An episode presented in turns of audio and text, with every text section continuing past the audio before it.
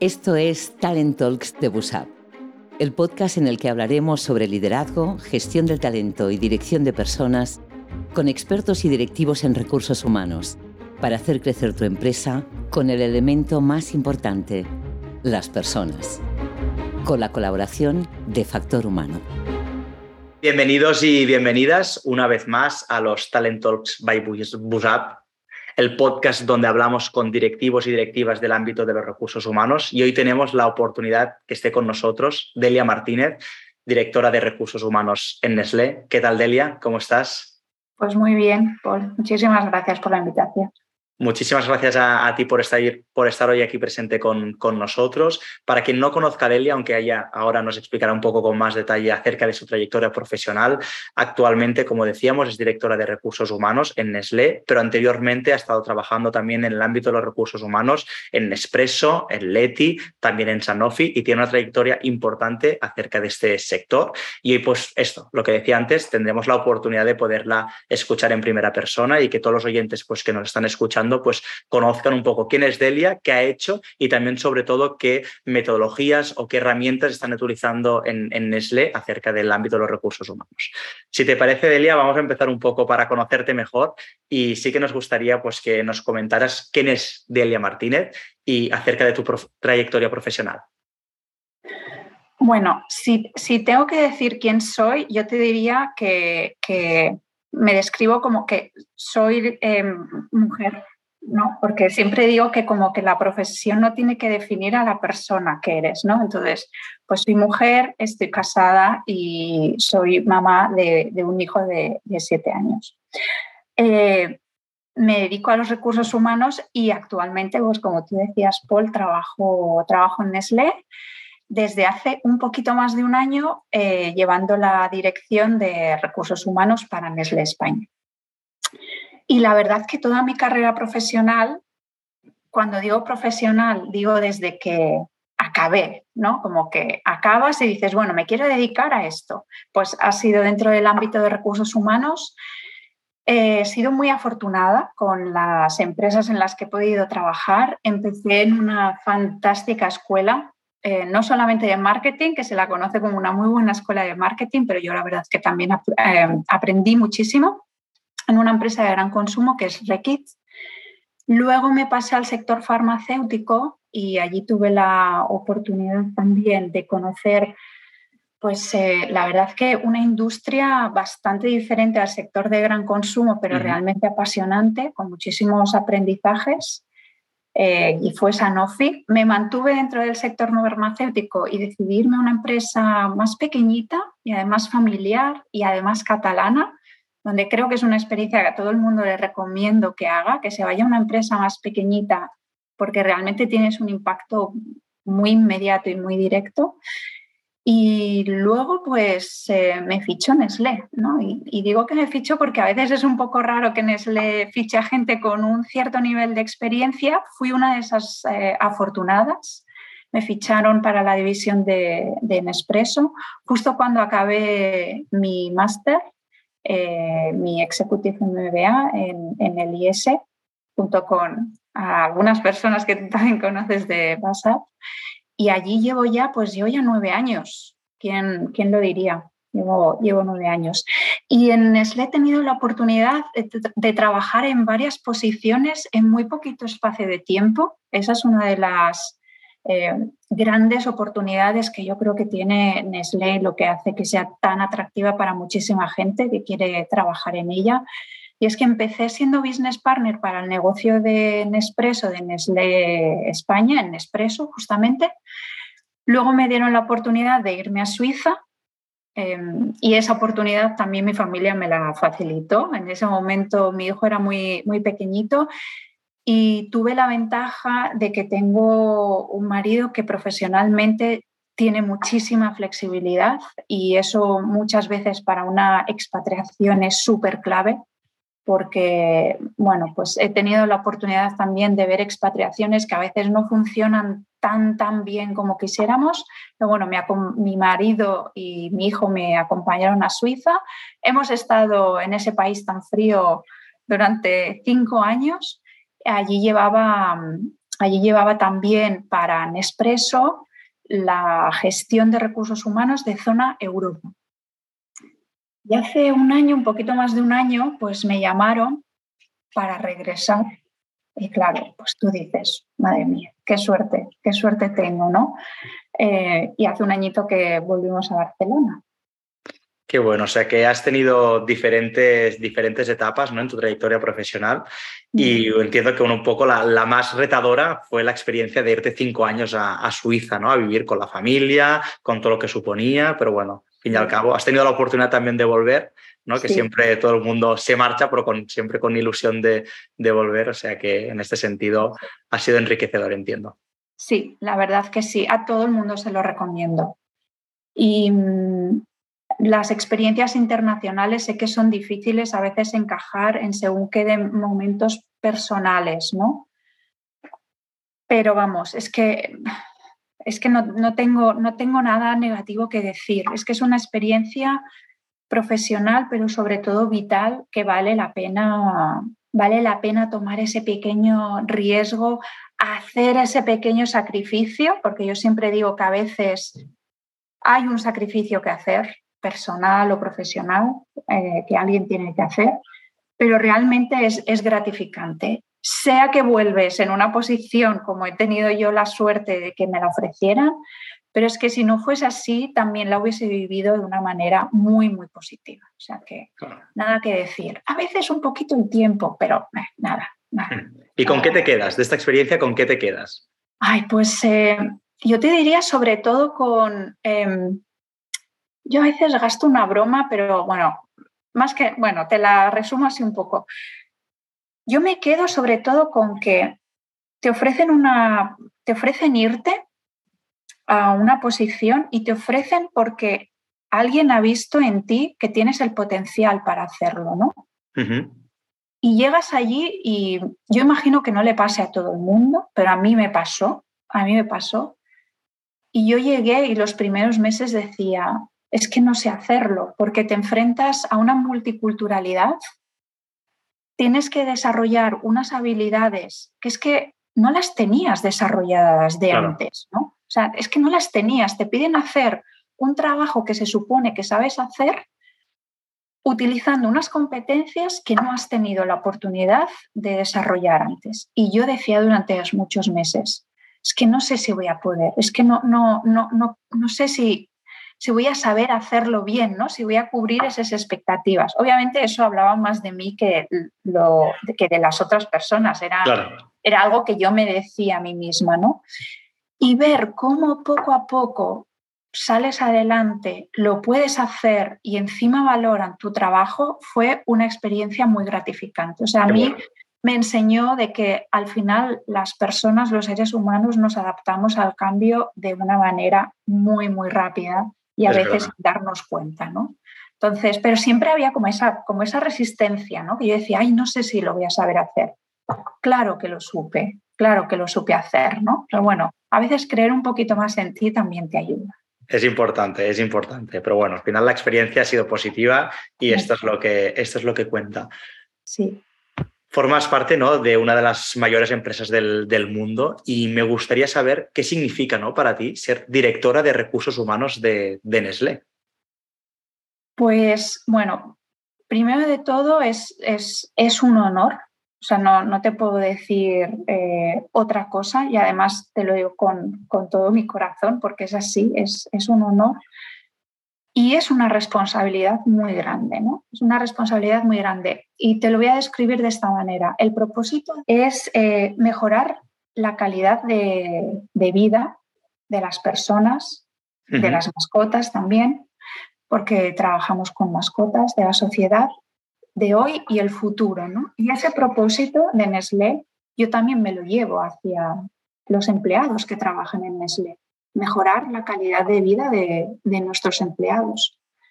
Y la verdad que es una responsabilidad eh, tremenda, porque yo al menos tal y como lo, llevo es que gestiono o intento gestionar la dirección de recursos humanos, sobre todo desde la, la mayor de las humildades, pensando que muchísimas de las decisiones que se tomen, pues espero que sean las correctas, pero sabiendo que seguro que más de una vez me, voy a equivocar, pero con humildad, con transparencia, sobre todo, y, con respeto, que es, uno de los valores de, de Nestlé. Pero es una responsabilidad, es una responsabilidad muy grande eh, y bueno, lo intentas hacer cada día lo mejor que puedes y por suerte tengo un equipo muy bueno, no me puedo, no, no tengo ningún tipo de queja. Si algo hacemos bien es gracias a ellos, no gracias a lo que yo diga. Pero bueno, trabajamos todos con muchísimo foco hacia nuestro empleado, que yo creo que trabajando en la dirección de recursos humanos es, es lo que nos motiva, ¿no? Pero con muchísima responsabilidad, la noto, la noto aquí, sobre, sobre mis hombros. La mochila entiendo que, que, es, que es grande, ¿no? Lo es, sí, sí, sí, sí, sí, sí. Porque una pregunta a nivel de, a nivel de datos, ¿no? Para tener en cuenta un poco la magnitud de Nestlé. Actualmente en, en Nestlé, ¿cuántos empleados están trabajando? Pues mira, Nestlé España tiene alrededor de unos 5.000 empleados, un poquito menos de 5.000 empleados, dividido entre oficinas centrales. En oficinas centrales tenemos un edificio como muy emblemático a las afueras justo de, Barcelona. Entonces, en, oficinas centrales pues trabajan un colectivo de personas importante. Tenemos también una red de ventas propia grande con un tamaño considerable. Y tenemos 10 fábricas en todo el territorio español. Creo que hay pocas empresas en España que tienen 10 fábricas. Un volumen importante, ¿eh? Dentro del mismo territorio tenemos fábricas en Cataluña, tenemos fábricas en el norte, en Cantabria, en Asturias, las tenemos también en, Extremadura.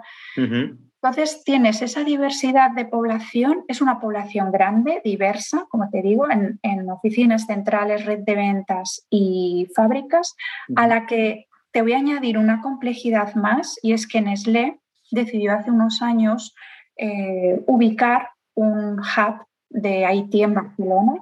Fue una de las primeras empresas que tomó esa decisión. Hoy en día hay muchísimas empresas que ya lo tienen, pero Nestlé sigue siendo el hub de Haití más, más grande. Un hub que es totalmente multicultural y diverso y donde ya tenemos cerca de 900 personas. Por lo tanto, esa complejidad que te decía, que era más con un enfoque local, por así decirlo, se le añade ese colectivo eh, intercultural con un, con un, número de empleados también muy, muy interesante y con necesidades que si bien muchas son parecidas a las de nuestro colectivo local, tienen algunas necesidades diferentes. Entonces, eh, eh, dentro de la Dirección de Recursos Humanos siempre decimos, esto cubre todo el colectivo que nosotros tenemos y entonces tenemos que hacer adaptaciones ¿no? en función de a qué colectivo nos dirigimos. Así que sí, tiene un tamaño interesante. Interesante, sí, sí, tenéis trabajo, imagino. Porque en el equipo de recursos humanos, ¿cuántas personas son? ¿no? Porque hablamos de 5.000, pero ¿cuántas personas directamente en el ámbito de los recursos humanos están diariamente trabajando para todo este colectivo tan diverso y tan amplio? Bueno, en Nestlé España la Dirección de Recursos Humanos engloba también un colectivo que le llamamos Business Services. Vale. Y el total de personas eh, trabajando dentro de la dirección, tanto de forma eh, directa, en el sentido de que reportan a la Dirección de Recursos Humanos, como indirecta, porque yo creo sobre todo muy firmemente en que las personas que trabajan para el negocio tienen que estar en el negocio y, reportando al negocio, cerca del negocio, cerca de las fábricas, pero somos unas 110 personas. No está nada mal, no está nada mal.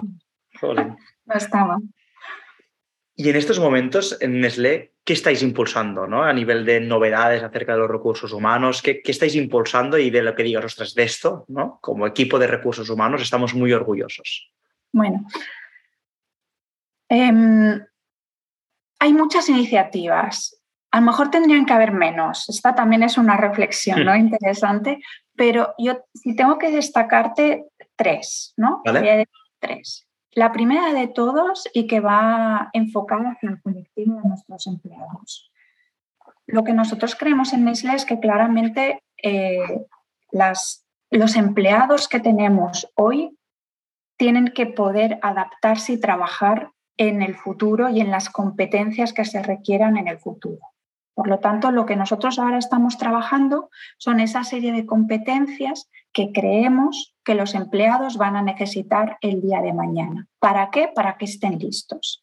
dentro de estas competencias, pues diría que hay competencias de, agilidad, de formas de trabajar de agilidad, toda el área digital y también competencias de sostenibilidad. Este sería un primer bloque de trabajo.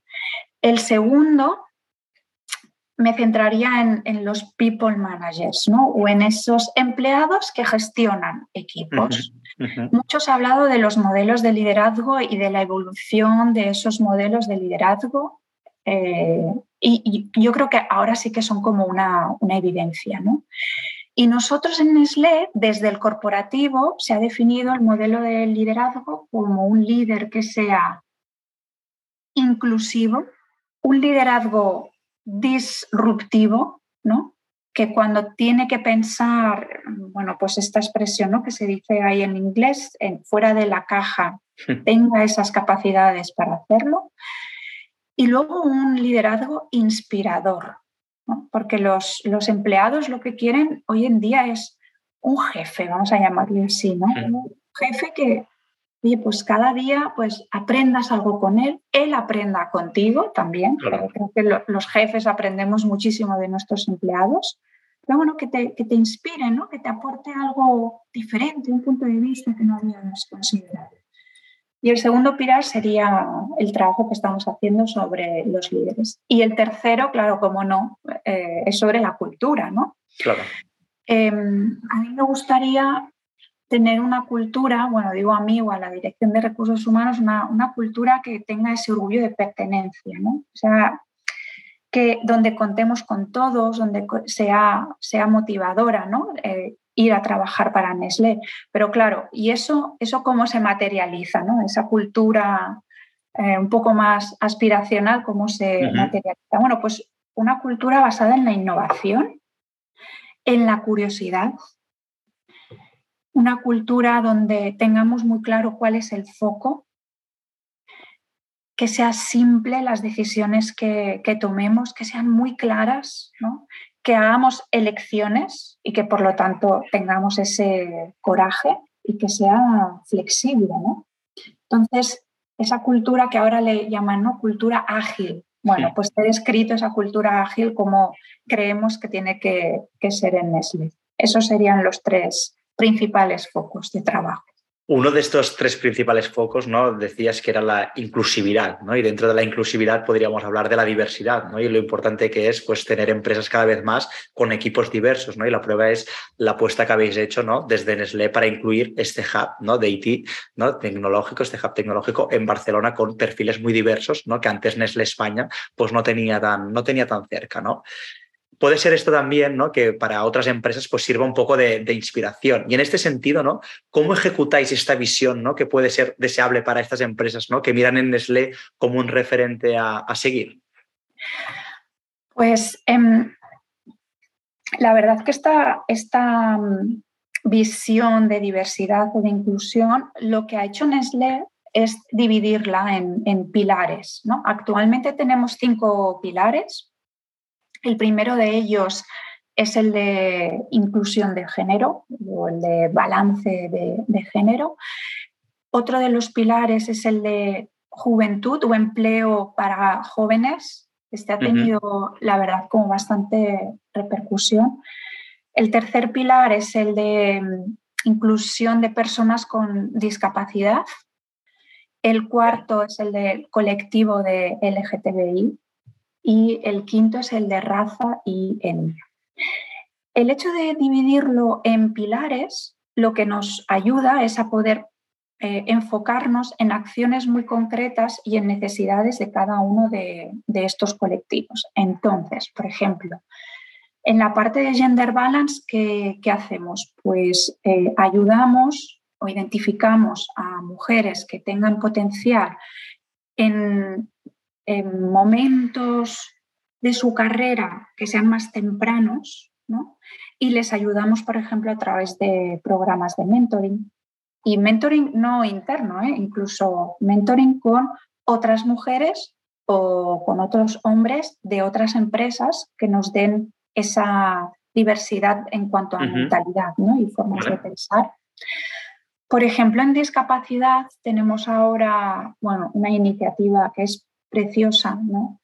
y es que tenemos a familias, tenemos a empleados que tienen hijos con discapacidad.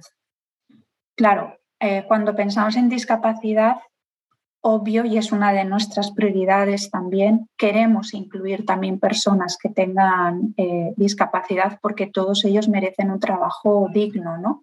Pero claro, ¿qué pasa con aquellos familiares que tienen una persona con discapacidad? El día a día, su conciliación, a veces es más difícil que cuando no la tienes. ¿no? Entonces, desde Nestlé les ayudamos, pues, eh, bueno, sea eh, más eh, llevadero, ¿no? si podemos decirlo, decirlo así. Obviamente hacemos actividades también para la concienciación de la diversidad del colectivo de LGTBI, que no haya ningún tipo de discriminación en cuanto a raza o en cuanto a religión. Pero yo diría, si hay empresas que quieren trabajar en este camino de diversidad y se ven como que, uy, esto es muy grande, que lo hagan pedacitos pequeñitos, porque entonces le podrían poner un foco concreto en cada una de, sus áreas. Pues hacéis bastantes cosas respecto al tema de la, de la, diversidad, la verdad. Un poco con las empresas no tenemos siempre la obsesión de, medir, ¿no? De medir, de medir, tener KPIs, controlar que funciona bien, que no funciona bien, pero a veces hay cosas ¿no? que medirlas es un poco más difícil porque no todo es tan tangible o todo se puede materializar en datos. ¿no?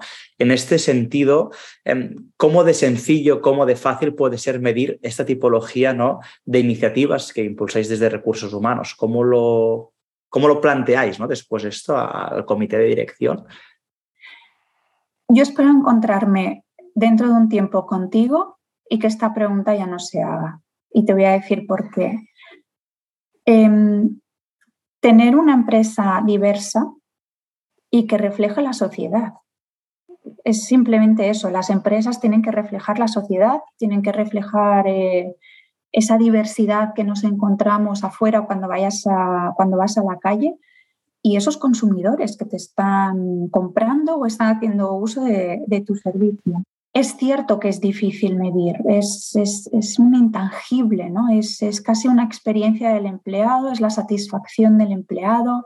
Nosotros lo notamos también mucho en que cuando nos vienen ahora personas jóvenes a incorporarse a la compañía, nos hacen preguntas sobre ello, pero no porque quieran saber qué hacemos, sino porque ellos consideran que es, algo que la empresa debe tener, que, debe estar haciendo.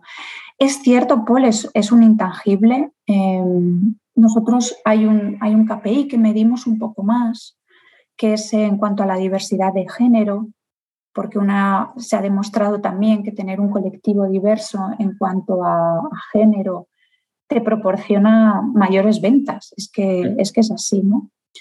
Pero sí que es cierto que mi deseo será vernos dentro de un tiempo y que, que ya todos eh, tengamos muy claro que esto tiene que formar parte ya casi ni de las políticas, que sea algo del día a día de, de las empresas. Me gusta mucho esta reflexión, ¿no? Porque la verdad es que es darle un poco la vuelta a algo que las empresas, pues actualmente parece que no tengamos o tengan que hacer ¿no? para cumplir unos objetivos de ventas, pues que al final ha de formar, hay cosas ¿no? que han de ser incuestionables y que han de formar parte de la cultura empresarial, pero de Nestlé y de todas las empresas. Es decir, no nos podríamos cuestionar nada de lo que has dicho, ¿no? porque realmente debería ser el ABC de cualquier empresa. Entonces, en el punto, ¿no? y, reitero esta reflexión que me ha gustado, en el punto de que no nos cuestionemos esto, significará que la sociedad realmente es diversa. ¿no? Entonces, yo creo que es un punto importante a tener en cuenta y, me, gusta, me ha gustado mucho esta, esta reflexión la verdad. Un poco Nestlé, en, su pasado más, más cercano, ¿no? podríamos decir que habéis sido pues, pioneros ¿no? en aplicar diferentes metodologías que a día de hoy muchas empresas están empezado, empezando, ¿no? como el Data Governance, el People Analytics. ¿Qué habéis hecho vosotros en Nestlé en el pasado que actualmente han servido como bases ¿no? para que otras empresas incluso os puedan mirar como, como ejemplo? Bueno, hablar de People Analytics o de data en recursos humanos antes era como, como un tabú, ¿no? Era como, no, no, datos, datos en recursos humanos. Cuando la empresa nos lo estaba, bueno, no es que la empresa nos lo estuviera pidiendo, ¿no? Es que tú lo has dicho muy bien. Si hay algo que no se mide, no se puede mejorar. Y hace unos segundos estábamos hablando de lo intangible que es medir, poner en prácticas poner en práctica iniciativas de diversidad. ¿no? Y a veces en recursos humanos eh, sucedía.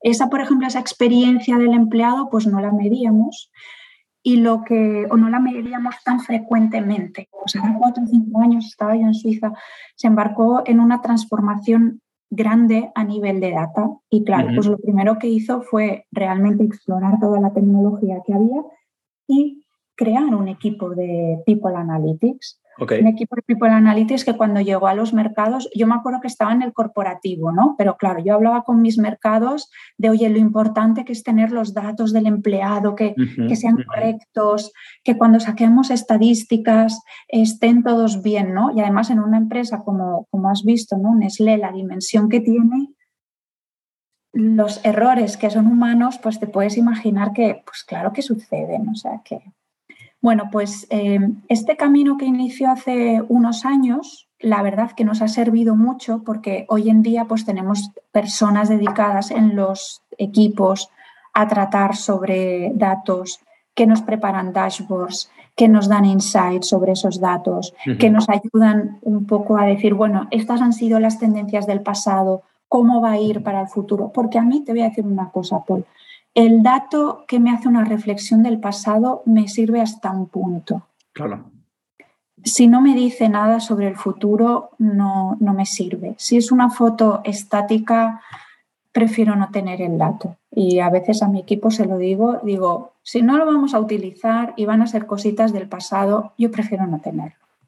Mejor mirar hacia el futuro que no a veces compararte en el pasado, porque a lo mejor el contexto del pasado era totalmente distinto al presente, ¿no? A lo que nos claro. en un futuro. Esa decisión que tomó Nestlé hace cinco años, como te decía, ha ayudado a que hoy el trabajar con datos esté naturalizado, ¿no? Y se vea el valor de tener esos datos dentro del área de recursos humanos también. Antes, ¿no? Al inicio comentabas ¿no? que en la familia del equipo de, recursos humanos en Nestlé sois más de 100 personas. Imagino pues, que tendréis perfiles, como decías, muy diversos ¿no? en cuanto a perfil profesional. ¿no? Eh, habrán perfiles más técnicos, perfiles no tan técnicos, pero en línea de esto, ¿crees que el perfil de la persona que trabaja en el ámbito de los recursos humanos ha de tener un perfil más técnico? ¿Han de ver un poco combinación de perfiles? ¿Cómo ha de ser el perfil idóneo de recursos humanos, teniendo en cuenta pues, que al final entiendo que han de ser diversos. ¿eh? Sí. Em, a ver, es una pregunta. Eh, en, recursos humanos, yo creo que hay algo que te tiene que apasionar, ¿no? Y es trabajar con y para las personas. A partir de ahí, yo estoy muy abierta a que venga cualquier tipo de perfil que le apasione eso. Porque es que si no te gusta eso, si no te gusta trabajar con las personas, no te va a gustar el área de recursos humanos. Y además, si no te gusta, eh, yo siempre digo que en recursos humanos trabajamos conflicto no en el sentido negativo, sino conflicto porque las personas tenemos diferentes puntos de vista, de pensar, y bueno, pues tenemos que trabajar con esa diversidad. A mí me gusta mucho la persona que ha hecho carrera en recursos humanos y que quiere acabar su carrera en recursos humanos. Me gusta muchísimo ese perfil. Pero sabes qué, también me gusta mucho ese perfil de personas que después de 20 años de carrera profesional quieren hacer esa incursión dentro de recursos humanos. Y ahí yo qué busco? Yo busco las competencias de esas personas, porque al final el conocimiento lo vas a adquirir, tarde o temprano. No, no, no me importa tanto hay cosas muy técnicas dentro del área de recursos humanos, toda la parte legal, ¿no? No pasa nada, con el tiempo las vas a, las vas a descubrir. Lo que sí que me gusta es que todos ellos, aparte de esa pasión de con personas, tengan un mix de trabajo operativo, el trabajo de recursos humanos en muchos momentos es operativo, pero tengan esa inquietud y esa curiosidad por saber lo que te decía antes, qué va a pasar mañana, qué puede suceder, cómo tenemos que trabajar hacia nuestros empleados. Entonces, que tengan ese mix, no te quiero decir de visión estratégica porque ya esas palabras a veces no te da como temblor. Bueno, la diversidad de perfiles en recursos humanos me parece que es muy, muy, muy posible. Un poco cambiando de, giro, ¿no? De, camino, por decirlo, por decirlo mejor. Em, normalmente ¿no? nos gusta compararnos, ¿no? España con otros países, ¿no? Y ver lo que hacemos mal, lo que hacen mejor otros, lo que hacemos bien y lo que hacen peor otros países, ¿no? En, esta, en este sentido, ¿no? Em, ¿Cuál crees que es la situación en España sobre el ámbito de los recursos humanos respecto a otros países? ¿no? ¿Qué es lo mejor, lo que hacemos muy bien ¿no? y que otros países miran en nosotros o lo que tenemos que, mejorar? Mm, te voy a hablar de la experiencia que yo tengo más cercana es en Europa, ¿vale? Por lo tanto, bueno, tengo algo también de conocimiento de Estados Unidos, pero me, centro más en Europa.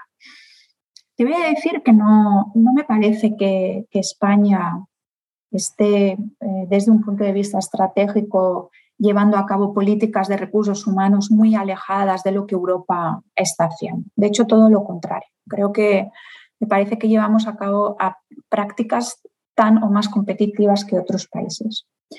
Hay un punto que yo creo que hay otros países más desarrollados y que España ha empezado un camino y lo va a tener que acelerar, ¿no? que es todo el tema de la flexibilidad. En otros países lo que podemos ver es que el talento eh, está donde está, no donde tú quieres que esté. Entonces, claro, pues a veces tus oficinas están en no sé qué ciudad y tú quieres que todos esos talentos estén en esa ciudad. Y no sucede. Entonces, sí que es verdad que hay empresas y países que en el sentido de flexibilidad de talento, en cuanto a dónde encontrar el talento, están un poquito más avanzadas que en España pero creo que en España va a venir. Va a venir o nos van a decir que tiene que venir. ¿no? Eso sería una, que es donde encontrar el talento y tener esa apertura, y eso también implica que los, los managers gestionen su equipo de manera diferente. En España yo creo que se ha premiado mucho y durante muchos años la política de presencialidad.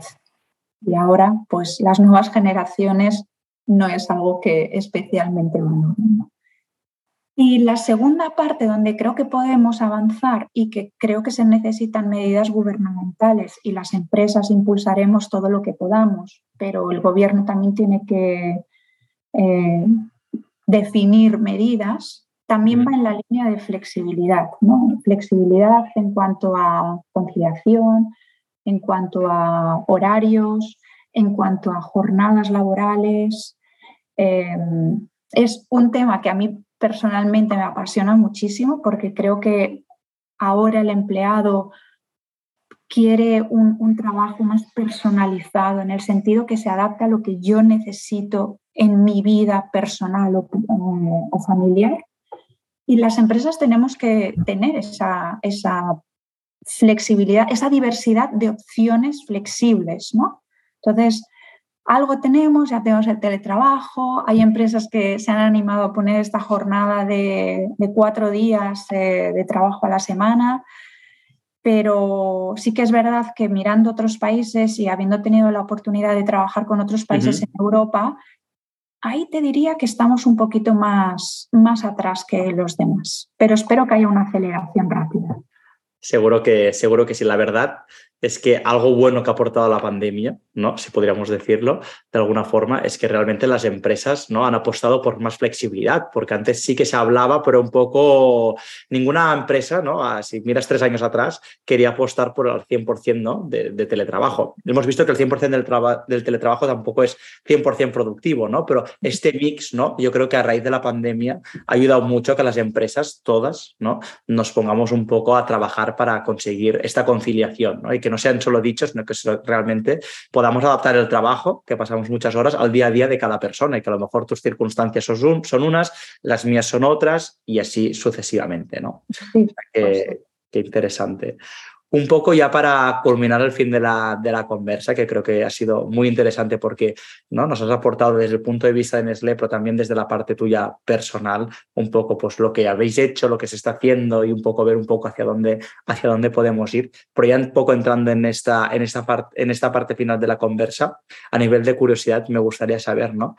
Delia Martínez, ¿no? ¿Con quién se iría a tomar un café ¿no? dentro del, del, mundo de la empresa, ¿no? Que conozcas o no conozcas, ¿no? Es decir, ¿qué café tienes pendiente, ¿no? Ya sea que lo tienes programado en la agenda o que realmente es una persona que te gustaría conocer. ¿A, quién? Pues mira, ojalá este podcast sirva para que me invite a un café. Te lo voy a decir así. Em, hay una persona que me han descubierto relativamente hace poco, pero me parece tan interesante lo que dice y sobre todo eh, por, por, el rol que tiene y por la empresa en la que está. ¿vale? Y esa persona es Chema Alonso, que es el Chief Digital Officer de Telefónica. Ok. Em, es una persona que habla de, bueno, de cómo, cómo liderar a los equipos, cómo tratar esa conciliación personal y profesional de la que ahora hablábamos. Me parece que es una eh, persona, está en, Telefónica, ¿no? que es una empresa que desde mi más absoluta ignorancia, ¿no? ahí debo decir que no tengo conocimiento interno, pues oye, es una empresa grande, estable, que incluso eh, a lo mejor me criticarán, ¿no? pero yo te diría que clásica, ¿no? esa estabilidad eh, va unida pues, a, un entorno un poco más clásico. Y, Chema Alonso, pues creo que refleja ese cambio que se está produciendo en las empresas. Así que, Chema Alonso, si me estás viendo, invítame, te invito yo a un café y me cuentas qué estáis haciendo en teléfono. Bueno, puedo decirte que desde Busan vamos a hacer todo lo posible para conseguir este café entre tú y, Chema, así que vamos a intentar aportar nuestro granito de arena para ver si, si así lo conseguimos.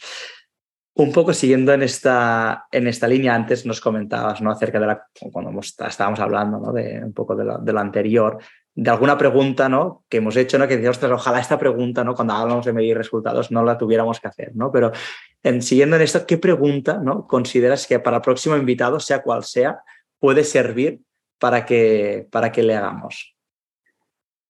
Bien, pues es una pregunta que yo a veces me hago, bueno, no cada día, la verdad, no me la hago cada día, pero Em, yo le voy a poner, no en un compromiso, pero si responde y nos ayuda a todos los directores de recursos humanos, la verdad que lo agradeceré. Pues yo diría que cuál es el rol y dónde está poniendo el foco esa dirección de recursos humanos eh, ante estos momentos tan turbulentos y de cambio eh, que estamos viviendo. Entonces, a ver si saca esa bola de cristal esa persona que vayáis a entrevistar después de mí y nos chiva un poco qué están haciendo en su empresa. Pues la, vamos, a, la vamos a incluir para ver un poco qué, sacamos de esto y, aprender entre todos. ¿Y a quién, quién no puede faltar en nuestro, en nuestro podcast? ¿no? Em, ¿Cuántas personas quieres que te diga? Mira que tengo lista larga. Tienes, veo que tienes lista, lista larga. ¿eh? Dos, tres sería suficiente. Dos, tres sería suficiente. Te voy a dar tres nombres por tres razones diferentes. Perfecto. La persona, eh, la primera persona es puramente personal.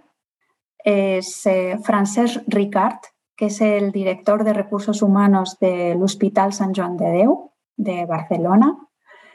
¿Y por qué él? Pues porque fue mi primer jefe Así que por ese motivo, pero no solamente eso, sino porque es un grandísimo profesional de recursos humanos que tiene una experiencia dilatadísima y súper interesante, ha trabajado en sectores muy, muy, muy diversos y creo que puede aportar una visión muy interesante y puede explicaros cosas preciosas que están haciendo además en el Hospital San Juan de Déu. La segunda es una colega que tuve la oportunidad de conocer hace, hace un año y es Elena Matabosk, que es la directora de recursos humanos de Unilever España eh, Elena os puede explicar todo lo que están haciendo en Unilever a nivel de transformación cultural y creo que vamos a aprender muchísimo de, de ella, de todas las iniciativas que ha puesto. Sobre, perdona que te interrumpa, sobre Elena, veo que varias personas que hemos entrevistado nos la han recomendado y de hecho le hemos entrevistado a Elena y ha sido un, muy, muy, buen fichaje para, para, el podcast, o sea que en este sentido súper alineados. Delia. Es que lo que ha hecho Elena en Unilever es fantástico. Entonces, ¿cómo, ¿cómo no? ¿Cómo no la van a nombrar varias personas? Y la tercera persona es una directora de recursos humanos, que es que yo cada vez que la oigo salgo inspirada por todo lo que dice. Em, la verdad que no la conozco personalmente, pero ojalá la pueda conocer, porque es que me parece para mí un modelo, modelo a seguir, que es Aurea Benito, que es la directora corporativa de recursos humanos de ISDIN. Le recomiendo a todo el mundo que, la escuche porque es que es un placer escucharla. Y ese líder inspirador que antes te, contaba, espero tener la oportunidad de conocerla un poco más porque me voy a inspirar en ella para, para definir qué es un líder inspirador. Perfecto. Pues Delia, muchísimas gracias por compartir tu conocimiento, por todas estas recomendaciones. Seguro que sin duda sirven de inspiración pues, para todos los oyentes, ¿no? directores, directoras de, recursos humanos y gente relacionada ¿no? con, esta, con esta disciplina o con este sector que realmente desde BUSAP, que cada vez más tenemos más conocimientos, da mucho de sí. Y decir que a nivel personal cada vez me interesa más, con lo que realmente es, es, es gratificante ver un poco pues, el ejemplo ¿no? que has dado de acerca de lo que hacéis desde Nestlé y lo que has hecho tú también a, nivel personal.